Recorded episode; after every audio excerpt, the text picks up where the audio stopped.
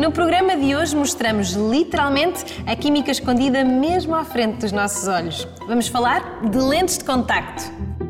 As primeiras lentes de contacto eram umas desconfortáveis rodelas de vidro que cobriam grande parte do olho, podendo ser usadas apenas por algumas horas.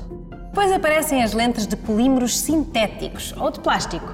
E um pouco mais tarde tornam-se populares as lentes de polimetilmetacrilato, que é como quem diz acrílico. Eram já mais pequenas, adaptadas apenas à córnea, mas ainda assim eram muito rígidas, desconfortáveis e pouco estáveis. Aliás, era frequente ver os seus utilizadores de gatas a procurá-las pelo chão. Este problema foi resolvido através de uma modificação química. O polimetilmetacrilato foi substituído pelo polihidroxietilmetacrilato. Um grande palavrão que significa um acrílico igualmente resistente e transparente, mas muito mais maleável. Apesar deste avanço, não estava ainda resolvido aquele que até então era o principal problema das lentes de contacto: serem impermeáveis ao oxigênio. A córnea não tem vasos sanguíneos e, portanto, não é o sangue que fornece os nutrientes e o oxigênio às suas células.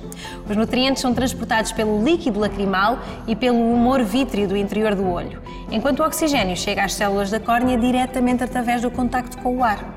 Sendo totalmente impermeáveis ao oxigênio, as lentes de acrílico só podiam ser usadas por algumas horas. Mais recentemente, os laboratórios químicos desenvolveram a solução para este problema: o hidrogel, um material gelatinoso formado por uma rede de polímeros insolúveis que contém grandes quantidades de água.